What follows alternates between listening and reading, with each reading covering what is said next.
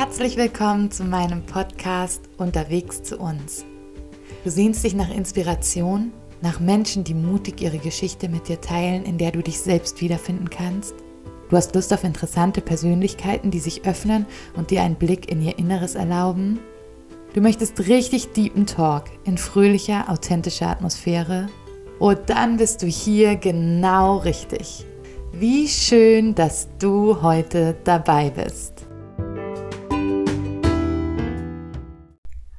Heute spreche ich mit einer erfolgreichen Weltverändererin. Einer Businessfrau, einer Mutter, die etwas bewegt, die mit ihrem Leben einen Unterschied macht. In meinem Buch Weit weg zu mir zurück schreibe ich auch über Erfolg. Und daraus lese ich dir jetzt ein Stück vor. Auch die Treffen mit den Partnern und die Gemeindebesuche waren anstrengend. Wir navigierten uns irgendwie in diese Kultur hinein, aber selbst wenn wir wussten, was gesagt wurde, wussten wir oft längst nicht, was gemeint war. Unser Gehirn war ständig im Lernmodus, und um 21 Uhr, was für die Äthiopier 3 Uhr ist, fielen uns die Augen zu. Wir waren erschöpft. Erschöpft vom scheinbar erfolglosen Leben, das dennoch wahnsinnig anstrengend war.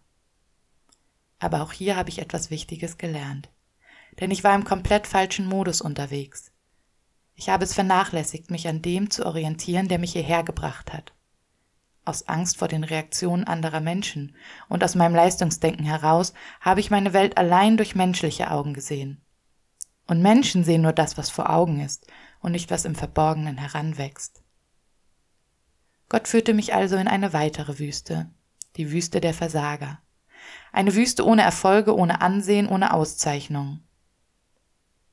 Doch jetzt will ich ihr freundlich zureden. Ich will sie in die Wüste führen und dort zu ihrem Herzen sprechen, heißt es in Hosea 2,16. Diese Worte hatte er schon einmal zu einer Frau gesagt, die seine Wege verlassen hatte. Nun flüsterte er sie auch mir zu. Apostelgeschichte 5,29 Man muss Gott mehr gehorchen als den Menschen, durchzuckte es mein Herz. Hatte ich das vergessen, selbst wenn es hier Möglichkeiten gäbe, mich besser darzustellen, mehr vorzuweisen, dann wäre es ein Fehler, diesem Drängen nachzugeben. Gott mehr zu gehorchen als den Menschen bedeutete für mich in diesem Moment, jeden Tag treu zur Sprachschule zu gehen, keine Buchverträge zu unterschreiben, keinen Dienst zu übernehmen. An einer Stelle wurde mir angeboten, eine großartige NGO zu übernehmen und zu leiten. Alles passte. Das Projekt war großartig. Es gab niemanden, der es machen konnte. Ich hatte die passende Ausbildung, hätte die Zeit und die Leidenschaft gehabt und ich hätte es geliebt. Doch Gott hatte in der Wüste zu mir geflüstert.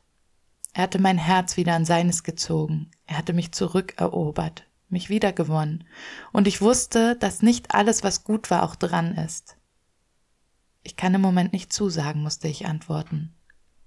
War das eine Niederlage? Nein, das war ein Erfolg. Dieses Nein war ein Erfolg, über den Gott sich freute, und ich freute mich mit ihm. Ich war ihm nah, und das war mein Glück. Erfolgreich leben bedeutete für mich zu diesem Zeitpunkt jeden Tag treu zur Sprachschule zu gehen. Es bedeutete, sich immer wieder mit Partnern zu treffen, auch zu scheitern, kulturelle Fehltritte zu machen, daraus zu lernen, bei meinen Kindern zu sein und ihre Gefühle aufzufangen, zu kochen, zu basteln, Bücher vorzulesen. Erfolg bedeutet, das zu tun, was gerade dran ist. Erfolg bedeutet zu tun, was Gott erwartet und nicht, was Menschen erwarten.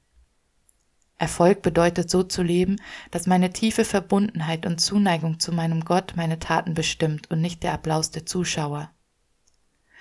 Erfolg bedeutet heute treu zu tun, was Gott an diesem Tag für mich vorbereitet hat. Erfolg bedeutet hier und jetzt zu tun, was dran ist, ohne daran zu denken, ob ich daran dafür Kritik oder Lob ernten werde und mein, vielleicht auch dein Problem mit den Plänen löst sich in dieser Perspektive auf. Denn es war von Anfang an nicht mein Plan, nicht meine Zeit, nicht mein Erfolg. Aus der Beziehung mit Gott heraus zu leben bedeutet, dass er diese Verantwortung trägt, dass er die Pläne macht und ihm deshalb auch die Erfolge zugeschrieben werden. Mein Glück besteht darin, ihm jetzt und hier nahe zu sein. Und das ist das erfolgreichste Leben, das ich mir vorstellen kann.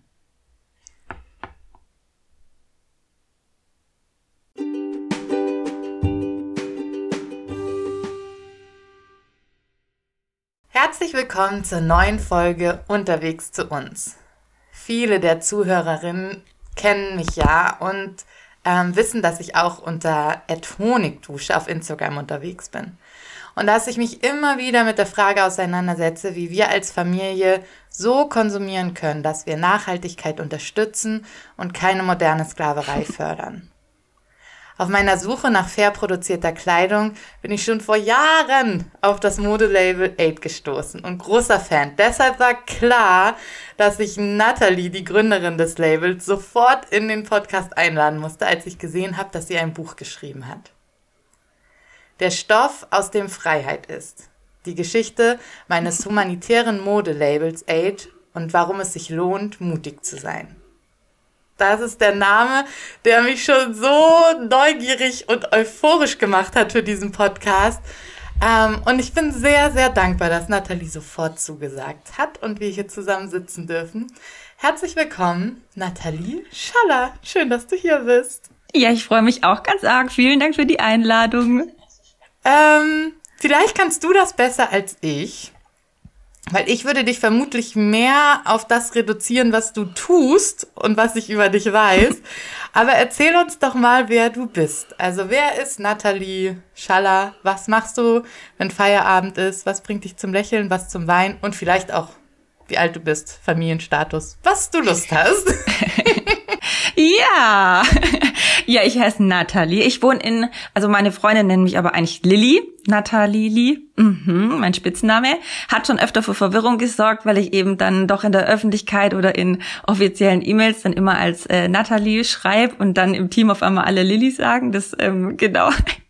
Und ich wohne in Stuttgart, bin hier auch eigentlich in der Nähe aufgewachsen, habe in Tübingen studiert, also so schon hier sehr heimatverbunden im Schwabeländle und ähm, bin, boah, jetzt muss ich kurz überlegen, 37 Jahre mittlerweile, mm. Baujahr 84, ja, es geht, ey, es geht echt, also rasant Richtung 40. Ich bin auch immer wieder erstaunt, wie schnell das dann doch geht und äh, bin verheiratet mit ähm, meinem Mann Simon. Wir sagen aber im Freundeskreis auch Simon zu ihm, weil wir so viele Simons haben und er ist halt der Simon. Und ähm, wir haben zwei ganz, ganz süße, bezaubernde Töchter. Die eine ist sechs, die andere ist zwei. Ähm, da wird's nie langweilig. Und ähm, genau, und ich habe eigentlich ursprünglich Jura studiert in Tübingen, bin dann aber über das Thema Menschenhandel, moderne Sklaverei, Zwangsprostitution gestoßen und habe dann vor ein paar Jahren ähm, das humanitäre Modelabel Aid gegründet. Und ja, und wir schaffen hier mit einem ganz tollen Team, ähm, arbeite ich hier jeden Tag, meistens eben so den Vormittag, nachmittags bin ich dann für die Mädels da, ähm, noch mit denen irgendwie schönen Sachen und abends bin ich dann tatsächlich oft auch noch mal am Arbeiten oder Interviews geben. das hier kann man ja nicht arbeiten. ja, und ansonsten, ansonsten mache ich gerne mal ein bisschen Sport, also entweder joggen oder schwimmen und ansonsten hänge ich gerne mit Freund, Freunden und Freundinnen rum ähm, und habe eine gute Zeit. Schön. Und die Nathalie ist auch ganz hübsch und freundlich. Ihr müsstet sie sehen, ähm, wie nachsichtig sie mir hier meine Mikroschwierigkeiten am Anfang weggelächelt hat. Ich war ja ganz froh, dass es nicht an mir lag. Normal bin ich immer die mit den technischen Problemen. Ja, das habe ich dir auch zuerst in die Schuhe geschoben. Ja, also du hast Jura studiert. Das heißt, du bist nicht ähm, als 15-Jährige aufgewacht und dachtest, ich will Model werden und okay, dann gründe ich ein Modelabel. Was war denn so dein Berufstraum oder so, als du, weiß nicht, in der achten Klasse oder so warst? Was dachtest du, was wird mal aus deinem Leben? Ganz sicher Tierärztin. Nein. 100 Pro. Doch, na klar. Ich war, ich war als Kind, Jugendliche eigentlich total tiervernarrt. Ähm, ja, Hunde, Hasen, Katzen, Pferde, bin geritten und ähm, ja, und ich glaube, als Kind wollte ich einfach nur Tierärztin werden. Hab dann aber irgendwie im Fernsehen mal irgendwie eine, mir, ich weiß gar nicht, wie ich dazu gekommen bin, aber ich habe mir im Fernsehen hab, hab irgendwie habe ich mir eine Operation von irgendeinem Hund angeguckt. Ja, ja. Und habe gemerkt, okay, ich kann eigentlich gar kein Blut sehen. da und das ist ganz gut verstanden als Kind. gar nicht schön. Weil ich wollte so auch immer, also ich habe Tiere geliebt. Die hatten so viele Haustiere, unendlich äh, ja, kleine Wesen hier. Ähm, aber ich dachte dann irgendwann, nee, ich werde Pferdewirtin. ähm, weil, ne, da musste ich halt nix, kein Tier wehtun, nichts Schlimmes machen. Mhm. Und dann irgendwann wurde mir klar, okay, irgendwie ist Pferdewirtin jetzt auch nicht so ein geiler Beruf. Nur Stallbursche auf weiblich. Ähm, ja. Okay. Ja. Ja, und dann hast du Jura studiert. Ja, genau. Und da bist du darüber so auf so diese Ungerechtigkeit und moderne Sklaverei und so getroffen oder waren das ganz unterschiedliche? Ah, das waren, waren eher unterschiedliche, unterschiedliche ähm, Gründe so. Also ich, so Gerechtigkeit hat mich schon immer, ich sag mal, bewegt. Also ich habe schon eigentlich schon immer irgendwie so einen sehr ausgeprägten Gerechtigkeitssinn, so dass ich auch wenn ich das Gefühl habe, ich habe mich irgendwie mal für jemanden nicht eingesetzt oder ähm, ich habe dann total schnell einfach irgendwie ein schlechtes Gewissen oder denk, boah, ich war jetzt gerade nicht fair und also sowohl auf mich bezogen als auch einfach um das, was so um mich rum geschieht, halt irgendwie ja ein sehr stark ausgeprägtes Gerechtigkeitsgefühl so. Ähm, hatte aber jetzt nicht nicht in erster Linie was so mit mit dem Jurastudium zu tun. Das war dann halt eher familiär auch bedingt weil mein Vater Jura studiert hat und ähm, auch Anwalt ist bei uns in meiner, ähm, ja, in, in Sindelfingen, Böbling, wo ich herkomme. Und da war das natürlich sehr naheliegend und meine Eltern haben mir das Studium auch hoch angepriesen. Ähm, natürlich klar, sehr, sehr naheliegend und vernünftig und mit der Kanzlei vom Papa, die man dann natürlich auch mal, wo man einsteigen kann und die man übernehmen kann und so natürlich sehr, sehr gute und auch bequeme ähm, Aussichten. Und daher kam das. Und ich habe natürlich schon gedacht, na ja, gut, wenn mir das meine Eltern empfehlen und das hört sich alles so logisch und gut an und ich interessiere mich ja auch für Gerechtigkeit, dann, dann kann das ja nicht so falsch sein, so. Dann wird das schon passen. Und habe dann aber im ähm, Jurastudium selbst mich einfach so fehl am Platz irgendwie gefühlt. Hab irgendwie mehr so total also ich habe schon gemerkt, so in diesen typischen Juristenberufen, da sehe ich mich irgendwie nicht. Ähm, das hat auch irgendwie nicht die Gerechtigkeit, um die es da geht, die ist zwar super für ein Rechtssystem. Wir haben hier in Deutschland eines der besten Rechtssysteme überhaupt. Aber es geht da jetzt nicht so um diese Gerechtigkeit, die, die ich so auf dem mhm. Herz hab. So, diese, wo es mir eher vielleicht um, mehr um zwischenmenschliche Dinge mhm. geht, als um jetzt Rechts- und Sachlagen, so. Mhm. Und ähm, ja, und habe dann aber auch gemerkt, okay, da bin ich irgendwie eher eher ein Exot unter den Juristen. Also die die meisten, die da äh, mit mir im Studium waren, die haben ähm, ja, die haben dann halt schon eher wahrscheinlich Jura studiert, einfach weil es ein super guter, sicherer, ja, gute, sichere, bezahlte Berufe irgendwie so ähm, in Aussicht gibt. Aber jetzt auch nicht, weil sie die absoluten ja, so, so Gerechtigkeitswahnsinnigen ah. waren wie ich und habe mich da schon auch so ein bisschen allein dann irgendwie gefühlt, so mit, mit ähm, so diesem Interesse an so einer anderen Gerechtigkeit halt irgendwie und mhm. habe mich da echt einfach total, total fehl am Platz gefühlt. Anders kann ich es nicht sagen. Ähm, genau. Ja, krass. Mhm. Ich hätte auch nicht gedacht. Ich hätte gedacht, nee, Juristen, die, also gut, ne, 20 Prozent, okay, darf man jetzt hier nicht sagen, 20 Prozent, hätte ich gesagt, sind Spießer, die wollen einen guten Job haben und 20 Prozent weiß ich auch nicht. Ähm, sind doch aber sicher Leute, die irgendwie brennen für eine bessere Welt oder so. Schon, schon einige, aber es war jetzt nicht so, dass ich das Gefühl hatte, ähm, das ist so dieser, ja. dieser Gerechtigkeit, also so ein Strom von Leuten, die für Gerechtigkeit mhm. brennen, so, wo ich da irgendwie mitschwimme und so dieses, hey, ich, genau so dieses Ding, was ich so, so dieses, hey, ich will einfach die Welt verändern, ich will Menschenleben verändern, so, das kam dabei, bei wenigen habe ich das so gemerkt mhm. und, ähm, ja, und das hat mir irgendwie so gefehlt. Ja, krass. Genau, und habe mich dann halt irgendwie nicht, nicht am richtigen Fleck gefühlt. Hab gedacht, ich könnte jetzt eher, dann hätte eher dann vielleicht doch soziale Arbeit studieren sollen oder so. Ich ja, glaube, okay, da wäre ich krass. Aber dann hast du das jetzt ja wirklich alles so vereint in deinem beruflichen ja. Arbeitsfeld, oder? Ich habe da jetzt so mein eigenes Ding gemacht, genau.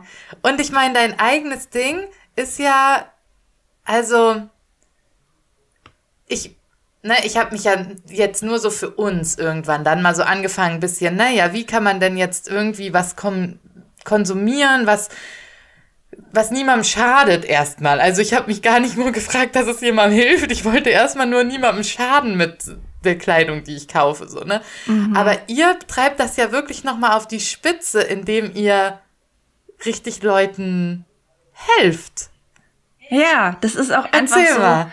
Das, warum es uns gibt, weil ich habe immer, also ich, ich ja, unser Spruch ist so, ist ja auch ähm, Empowerment is our mission und Fashion is our Motor, mhm. äh, weil uns die Mode eigentlich, also die treibt uns an, aber ich bin nie rangegangen an die Sache mit, die Welt braucht jetzt noch ein Modelabel, mm. sondern im Endeffekt kam ich tatsächlich von, von diesen Frauen her, denen wir mit unserem Modelabel helfen.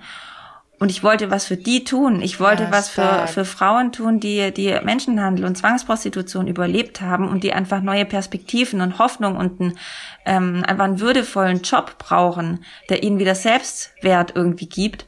Und das war eigentlich so der, der Funke und der, die eigentliche Idee dahinter. Und, ähm, und dann war halt eher so, naja, okay, das machen wir jetzt eben durch Mode. Ja, krass. Genau. Aber das ich fand das, so das auch krass im Buch an einer Stelle. Also ich stelle mir die Modeindustrie, ne, in meiner Welt, es ist ja nur eine äh, wahrscheinlich Hollywood geprägte, keine Ahnung, Idee, die ich da im Kopf habe, ne? Aber vielleicht auch so von Germany's Next Topmodel oder weiß ich nicht, aber ich stelle es mir wie ein wahnsinnig hartes Pflaster, in dem es eigentlich um Fakten, Zahlen, ja, und sonst eigentlich um nicht viel geht, so. Ähm, mhm. Und dann habe ich im Buch ein, an einer Stelle so richtig gesagt, okay, bei denen dreht sich die Welt wirklich ganz anders, als du einen Anruf aus Indien bekommen hast von der eurer Partner, kann man sagen, mhm. Partnerorganisation? Ja, ja genau. Mhm. Und die sagte, nee, eure Schnitte sind zu kompliziert. Ähm, das, das schafft hier keine Erfolgserlebnisse für die Frauen, denen wir zu helfen ja. versuchen. Und ich dachte dann, okay, jetzt muss sie den kündigen. Was soll sie machen? Sie muss ja die Mode machen, die sie verkaufen will. So, ne? das, so. Und du tatsächlich, okay, nee, das, ja, stimmt nee, dann müssen wir es irgendwie einfacher machen. Und das, also das fand ich so krass bewegend und inspirierend, so dass ihr euch wirklich traut, den Menschen mehr zu sehen als die Zahlen, oder?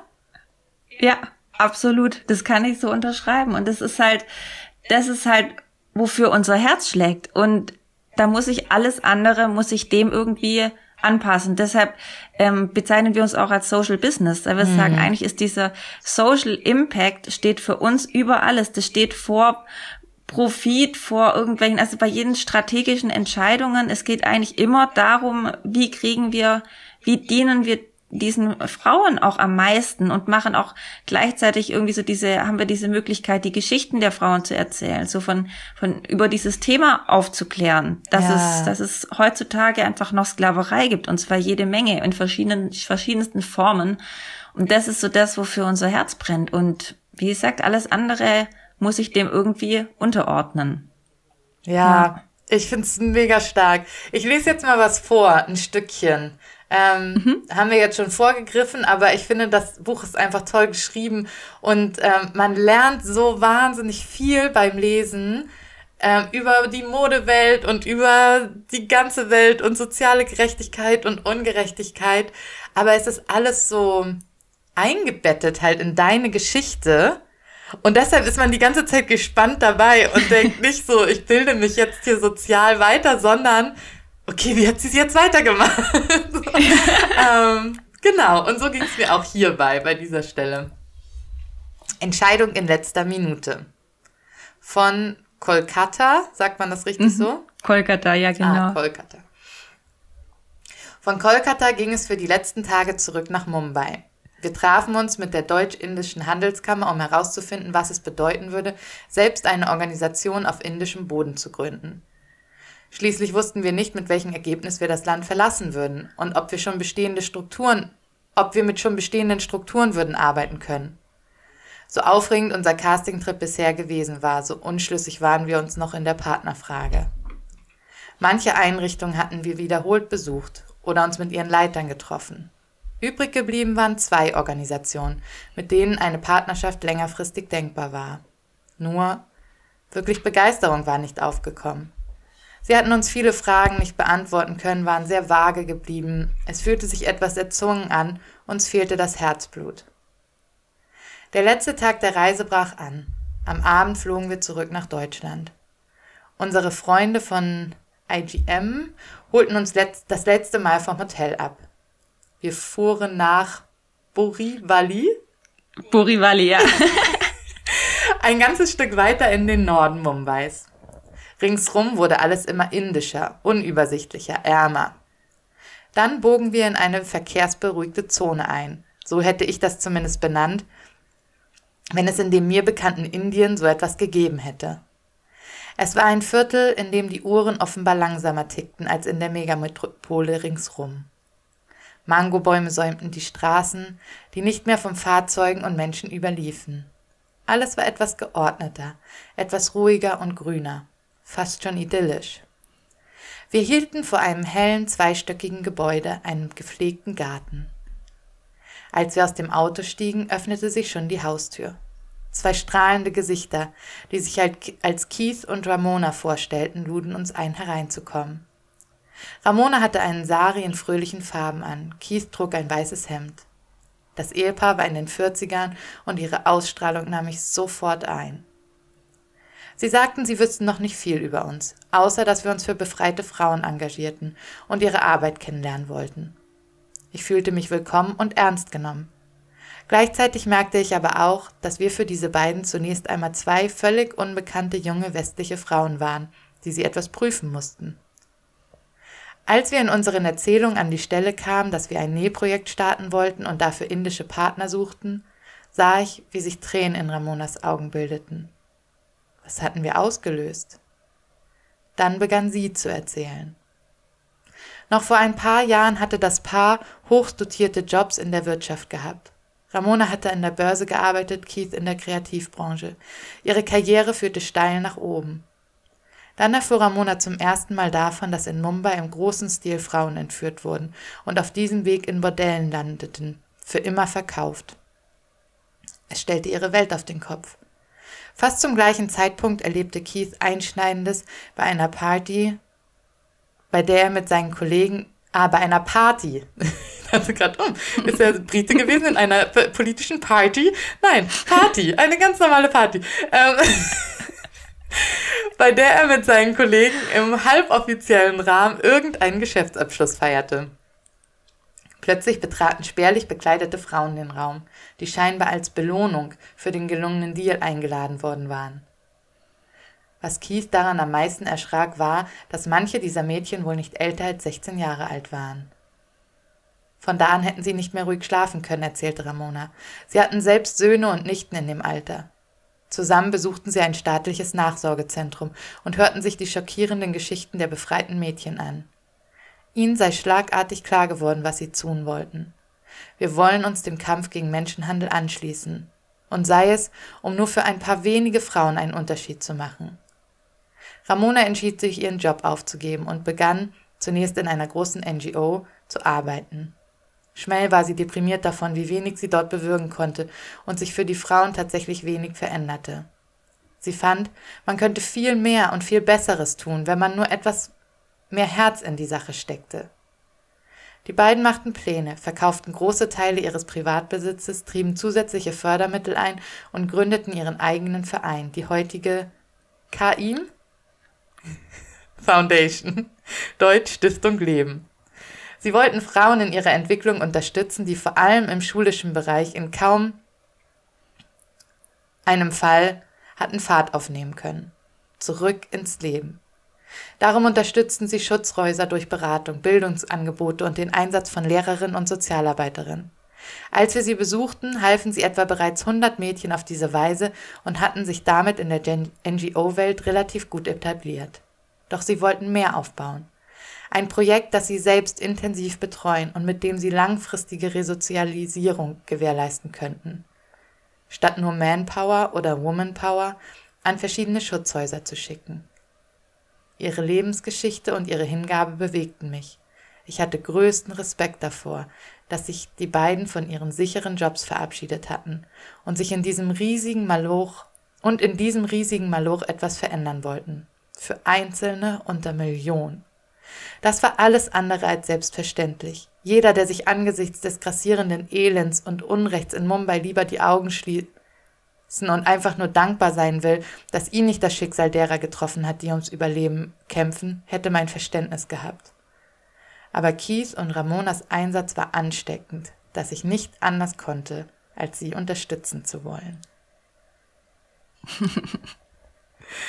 ich fand das irgendwie, das war jetzt ein bisschen lang, aber ich fand das irgendwie total wertvoll, das mal so vorzulesen, weil ich finde, dass darin wieder so deutlich wird, dass ihr nicht nur Partner gesucht habt, die gute Arbeit machen, sondern Partner, die das, die ein gutes Herz haben, oder? Ja, voll. Also das war, das, ich meine, ja, ich habe es ja vorhin schon gesagt, irgendwie so unser Herz schlägt einfach voll für diese Sache, für diese Frauen, für echte Rehabilitation für diese Frauen. Und das kannst du nicht machen, ähm, wenn dir das, wenn dir das Herzblut dafür fehlt. Du musst schon wirklich brennen dafür. Und ähm, uns war auch klar, dass wir von Deutschland aus ja eher, ich sag mal, die viel, also wir, dass wir die Strukturen bieten, dass wir ähm, einen großen Teil der Finanzen auch einfach da die Verantwortung übernehmen. Aber ich sage mal, die eigentlich, die, die schwierigste Aufgabe machen ja unsere Partner vor Ort, weil es eine wahnsinnig emotionale Arbeit auch ist. Also ich bin mhm. jedes Mal, wenn ich dann da bin, bin ich einfach so berührt von dem, wie, wie mhm. ähm, die Mitarbeiter von, von Kajim einfach mit diesen Frauen umgehen und dass die einfach immer ein offenes Ohr für die Frauen haben, die jederzeit einfach reinkommen können und ihr Herz ausschütten. Und ähm, das ist so eine emotional auch einfach anstrengende und aufreibende Arbeit. Und ich habe da meinen höchsten Respekt davor und deshalb war klar, wir brauchen da wirklich, wir brauchen da Partner, die da echt für die Sache brennen und die das nicht jetzt für uns machen mhm. oder so, sondern die wirklich einen eigenen, einen eigenen Antrieb haben, eine eigene Vision quasi haben, die dann Hand in Hand mit mhm. unserer läuft. Und das hatten wir eben bis zu diesem Zeitpunkt nicht gefunden. Und das war dann wirklich so mit Kies und Ramona, da war das, da war das wie, wie, ja, also wie gesucht und gefunden. Das hat einfach beim ersten Treffen schon so gefunkt. Ja, ähm, das kann man total das, das sind, spüren, wenn man das, das liest. Sind, das sind mit denen oder mit keinem so. Das war, das war ganz klar. Ja. Erzähl doch mal ein bisschen so, ne, für jetzt, ich weiß nicht, ob du, ob du jetzt eine Geschichte so parat hast oder ganz allgemein. Wie sieht denn das Leben der Frauen aus, bevor sie zu Kaim kommen und dann, wenn sie dort sind? Was, was macht den Unterschied oder was ist vorher die, ja, die schlimmste Not? Ähm, ja, erzähl mhm. mal also viele Geschichten, also es sind, sind oft Parallelen, die man halt irgendwie oder ähnliche ja, Geschichten, die man, die man immer wieder hört. Ähm, in, in, in Indien ist es so, dass gerade auch im, im ländlichen Bereich Frauen oder Mädchen für Familien oft noch einfach eine Belastung darstellen, die, die teuer verheiratet werden müssen. Ähm, und ja, und dann, äh, klar, wenn die Familien eh arm sind und nicht wissen, wie sie wie sie ihre Familie durchbringen sollen und dann klar bei der und dann bei den Mädchen, wo man da weiß, okay, die muss man auch noch irgendwie teuer verheiraten. Und dann gibt's einfach Menschenhändler, die die an die solche Familien herantreten und ähm, ja, und, und da einfach falsche Versprechungen machen und halt sagen, ja, sie würden die Kinder dann mitnehmen in die, in die Stadt und gucken, dass die irgendwie einen tollen Mann finden, dass die mhm. verheiratet werden oder einen guten Job bekommen und sowas. Und, die, und viele Familien, die, die glauben das dann oder wollen das auch einfach glauben und geben dann ähm, diesen Menschenhändlern die, die Kinder mit. Und mhm. ähm, die werden dann halt in vielen Fällen ähm, an Bordelle zum Beispiel verkauft. Und es gibt dann einfach viele Frauen, die, ähm, ja, die den größten Teil ihrer Jugend einfach in Bordellen verbracht haben und da wie gefangen gehalten wurden. Ähm, und ganz viel verpasst haben in ihrem mhm. Leben. Und das ist so auch diese große Herausforderung, dass selbst wenn diese Frauen aus da irgendwie rausgekommen sind, befreit wurden, ähm, den Frauen, die, denen fehlen einfach Jahre in ihrer Entwicklung. Und deshalb ist es, das war auch so, so ein ganz wichtiges Learning für uns, weil als wir damals nach Indien gekommen sind, war es so, na gut, wir wollen einfach Jobs und also Ausbildung und mhm. Arbeit. So das hatten wir direkt auf dem Schirm. Das ist das, was die Frauen brauchen, mhm. um halt wieder so den Weg zurück in diese Gesellschaft zu finden. Und das war dann und da haben dann halt auch Kies und Ramona direkt eingegriffen und haben gesagt, hey, die Frauen brauchen viel mehr.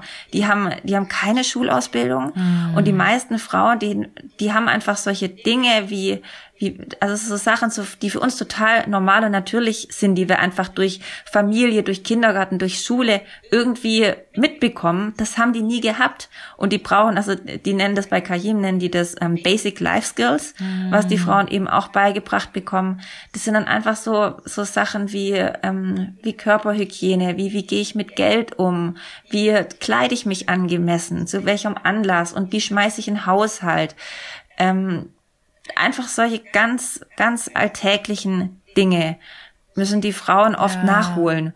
Und das ist so schön, dass es einfach so ein komplett, so ein, so ein, so ein ganzheitliches Reintegrationsangebot ist, so dass man einfach weiß, okay, wenn da eine Frau nach drei oder vier Jahren das Programm wirklich so komplett durchlaufen hat, dann ist ihre Vergangenheit spielt einfach keine Rolle mehr, weil sie das alles aufgeholt hat. Mhm. Die hat dann mhm. ihren Schulabschluss in der Tasche, die hat ähm, die ist in der Lage, ihr Leben eigenständig, selbstständig zu führen.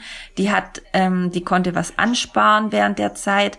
Ähm, und die steht dann wirklich mit einem, mit einem, ja, mit, mit ganz vielen Möglichkeiten, mit vor lauter offenen Türen steht die dann und kann nochmal ihr Leben ganz neu gestalten. Und das ist, das ist so, ja, und das finde ich, das hat mich dann von Anfang auch eben, das hat auch wieder so für Kies und Ramona gesprochen, dass sie das so also uns da auch so mitgenommen haben in, in ihre Vision und in ihre, in ihr Know-how, was so, so diese ganzheitliche Reintegration einfach angeht. Und da bin ich bis jetzt einfach total begeistert davon. Ja, ja, so schön zu hören. Also ich finde auch, ne, wenn man sich so damit auseinandersetzt, so woher kriege ich faire Mode und so, ne, dann hat man ja erstmal nur so ganz, ganz viele schlimme Nachrichten, die so auf einen einprasseln und ganz mhm. viel Verwirrung auch und irgendwie weiß man nicht so richtig, ja, und das jetzt, dieser Stempel, sagt er jetzt was oder sagt er nix und so, ne? Ähm, und ich finde so, wenn man dein Buch liest und dir zuhört, dann rücken diese ganzen schlimmen Nachrichten so ein bisschen in den Hintergrund. Also natürlich sind sie nicht im Hintergrund, weil sie sind ja auch Motor des Ganzen, aber ähm, weil das, was ihr tut, so, so von Möglichkeiten und Hoffnung einfach sprüht. Also mhm. es ist nicht unmöglich. Es ist nicht unmöglich, Mode zu produzieren, weil ihr es möglich gemacht habt, muss man ja sagen. ähm, die, die was Gutes bewirkt. Ja, ja. ja die nicht nur nicht schadet, sondern die die Welt besser macht. Ja, das denke ich auch immer, weil die Mode einfach nur, die normale Modeindustrie macht so viel kaputt an mhm. Umwelt, an Menschen, an, ähm, ja, ist einfach ein, ein krank, ein wirklich so krankes Business einfach, diese Modeindustrie. Und das fand ich dann auch so spannend, gerade mit Mode zu arbeiten und da wirklich das komplett auf den Kopf zu drehen und zu sagen, und wir machen Mode, ähm, die, Mo die, die, die Menschen hilft und mhm. nicht schadet. Die man wirklich mit einem guten Gewissen kaufen kann, wo man quasi fast schon das Gefühl hat, sage ich mal, durch den Kauf wie eine Spende zu machen ja. oder so, weil es einfach unmittelbar was Gutes bewirkt. Ja. Ähm, genau, das, ja, ja, das hast du schön gesagt. Und für alle, die jetzt noch nicht ne, geguckt haben, wie denn die Mode aussieht und die vielleicht denken, ne, das sind so Weltverbesserer, die, äh, da habe ich so ein ganz bestimmtes Bild vor mir. Das ist bestimmt alles aus Filz und alles in Naturfarben und so. Nein, das ist richtig moderne, schicke Mode, ähm, die auch, finde ich, so was Zeitloses hat dass sie auch langlebig ist eben. Also, dass sie nicht nur eine Saison irgendwie mal ja. zu was passt. Ähm, ja. ja, das war uns auch total wichtig. Das ist, wir haben von Anfang an gesagt, keine Mitleidskäufe. Auch wenn es ein Sozialprojekt ist, wir wollen mhm. keine Mitleidskäufe. Wir wollen, dass die Leute die Mode, die Qualität einfach richtig gut finden. Ja. Und dann quasi dieses, dieses soziale Aspekt einfach als so, als ja als zusätzliches Argument, sage ich mal, on top kommt. Aber das darf nicht der Ausschlag sein. Ja. die Leute müssen wirklich die Mode richtig cool finden. Und ich kann das echt bestätigen. Also ich weiß, meine eine Hose, ich habe sie in Äthiopien dann irgendjemandem geschenkt, weil wir haben dann nur noch ganz wenig mit zurückgenommen. Ähm, aber ich habe die also sicher fünf Jahre getragen und viel getragen. Mhm. Und ich habe mich jedes Mal auch gefreut, wenn ich sie angezogen habe, weil ich wusste, woher sie kommt und was sie bewirkt hat. Ich wusste noch gar nicht alles. Also ich wusste jetzt, ne, weil nach dem Buch weiß ich natürlich viel, viel mehr. Und ähm, ja, trotzdem war das einfach eine sehr, sehr positive Erfahrung, ähm, eure Mode cool. zu tragen. Das freut mich. ähm, ich lese noch mal was. Ist nicht ganz so lang. Oh ja. Diesmal. Auch wir mussten uns an die ersten Rückläufer gewöhnen. Das Problem. In Mumbai hatten sich einige Nähte nicht richtig verriegelt. Das gehört eigentlich zum Standardhandwerk und im harten Business wäre das sicher ein Anlass gewesen, sofort die Fabrik zu wechseln. Aber wir beauftragten keine professionelle Näherei, sondern halfen Frauen, zu betreuen, die neben einem normalen Alltag gerade erst den Umgang mit Maschinen lernten. Also, Geduld, das wird schon. Wir skypten mit Ramona fast wöchentlich und ließen uns Feedback geben, wie alles in der Werkstatt lief. Gleichzeitig gaben wir unsere Erfolge mit der ersten Kollektion an sie weiter und sie konnte den Frauen sagen, dass ein paar hundert Leute in Deutschland mit dem Werk ihrer Hände am Körper herumliefen. Das machte sie unfassbar stolz, wie wir später bei unseren weiteren Besuchen in Indien selbst noch erleben durften. Als ich eines Tages mit Ramona telefonierte, war die Stimmung nicht mehr ganz so gut. Anspannung lag auf Ramonas Gesicht, und ich fragte sie, was sie auf dem Herzen hätte. Natalie, begann sie und hielt mir ein Kleid in die Kamera. Eure Schnitte sind zu kompliziert. Das war überraschend direkt für indische Geflogenheiten. Es musste also ernst sein. Schau mal, ein Bändchen hier, eine Lasche da, Knöpfchen hier, Ziernaht dort, dazu die Gummizüge, dann noch zwei Lagen. Das sind zu viele Arbeitsschritte. Die Mädchen schaffen das nicht. Bitte mach die Sachen einfacher, flehte sie fast. Mir rutschte das Herz in mein hübsches Glimpskleid. Habe ich das richtig ausgesprochen? ich will hier nicht mit einer Modefrau noch falsche Modebegriffe verwenden. Tatsächlich. Unsere Schnitte waren sehr detailreich. Besonders für die Frauenkollektion hatten wir teilweise echt kleine Kunstwerke geschaffen. Doch die Frauen in Indien, doch für die Frauen in Indien war das schlechter mit der Arbeitstherapie vereinbar, als wir gedacht hatten. Für sie zählte nicht ein möglichst kunstvolles Ereignis am Ende des Tages. Sie brauchten Sicherheit, die Bestätigung, dass ihnen überhaupt etwas gelingen konnte. Und dafür brauchten sie schnelle Erfolgserlebnisse. Dann schreibst du ein bisschen weiter und dann nochmal woanders. Als sich unser Limonadenbunter Sommer nicht so prächtig verkaufte, wurden uns auch die Fehler in unserem Businessplan klar. In unserer Vorstellung hatte es eigentlich ganz einfach funktioniert. Wir stemmen eine Kollektion, lassen sie produzieren, dann fließt das Geld durch die Verkäufe umgehend zurück und füllt das Konto wieder auf. Alles schön nacheinander, garantiert ohne Verzögerung. Als jetzt einige Teile im Regal blieben, fehlte uns nicht nur das Geld, um die laufenden Kosten zu decken, sondern auch um die Herstellung der nächsten und übernächsten Kollektion vorzufinanzieren.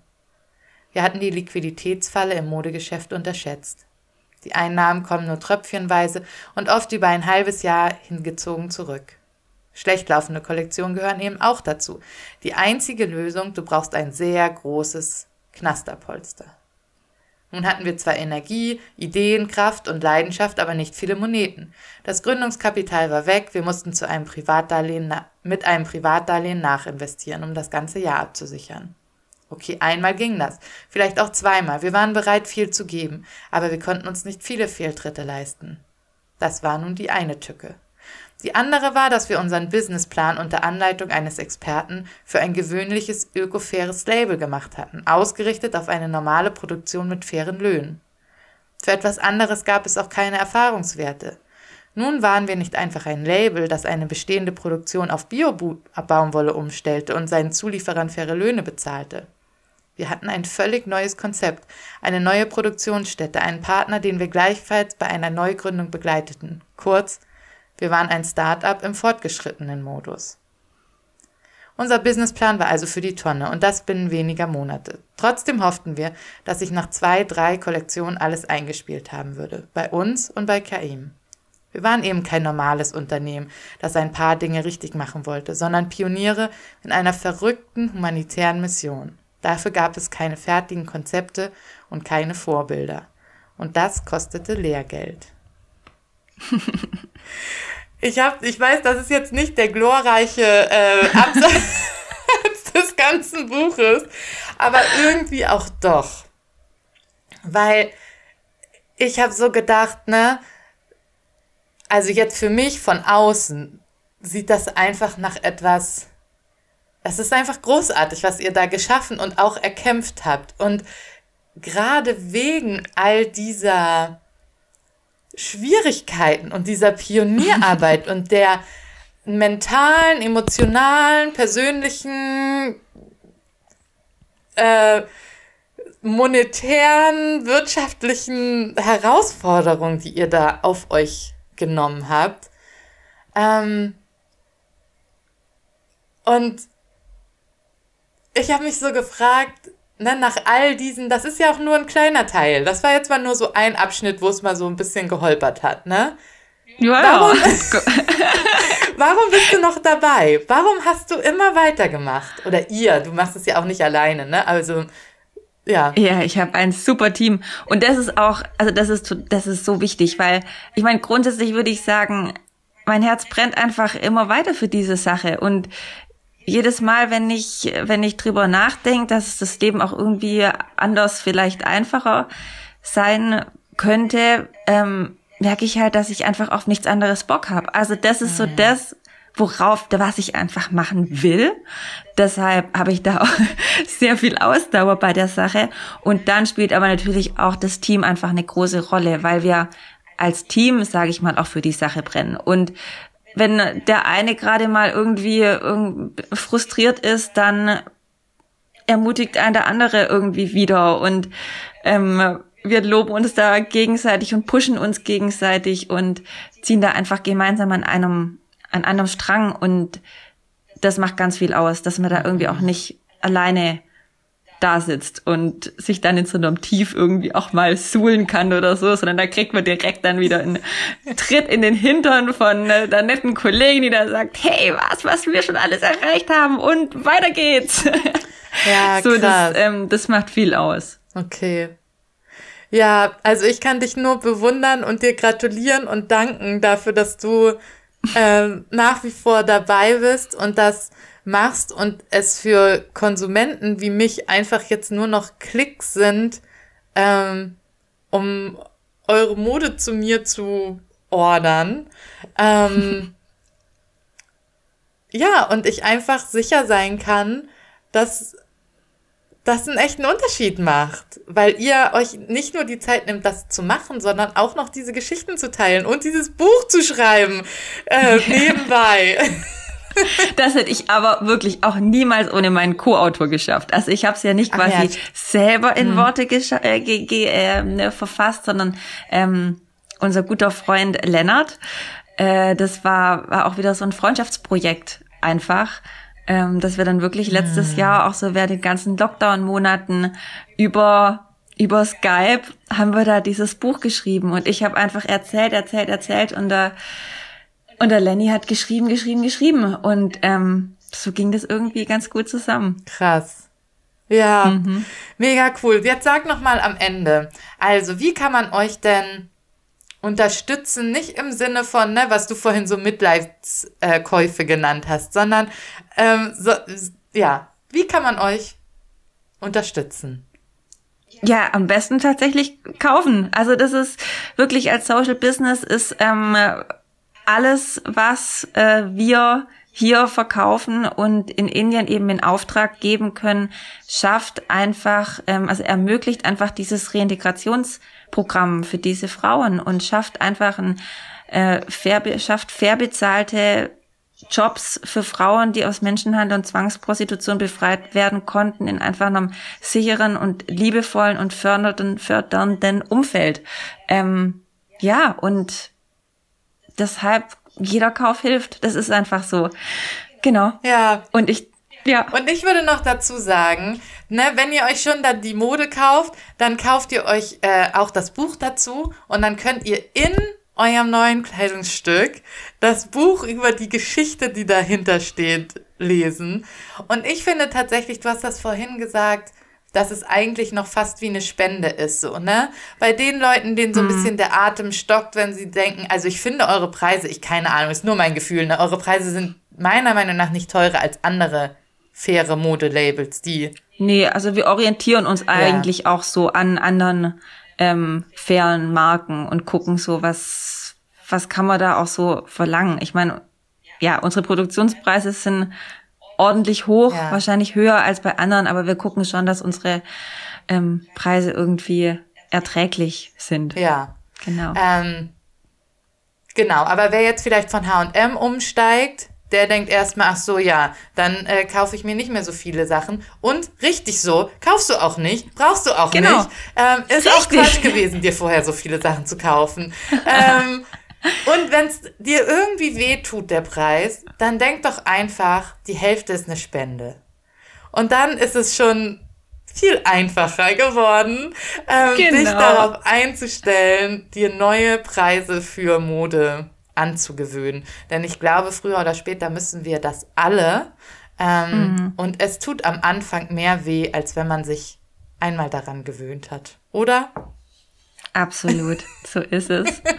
Lieber weniger kaufen, aber dafür einfach gescheite Sachen, ja. die qualitativ gut sind, die lange halten und dann am besten auch noch die Welt einfach zu einem besseren Ort machen. Richtig. Ja, und das macht ihr. Ich danke dir so, so sehr, dass du dir die Zeit genommen hast, hier mit mir zu reden, dass du dir die Zeit genommen hast, deine Geschichte zu erzählen und vor allem, dass du diese Geschichte lebst und weiterlebst. Ähm, das ist sicher nicht immer einfach und du hast auch ein ganz normales Leben mit einer ganz normalen Familie.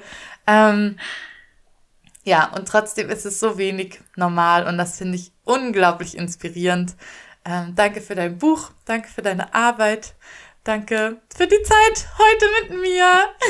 Danke dir, es hat Spaß gemacht. Tschüss. Ciao.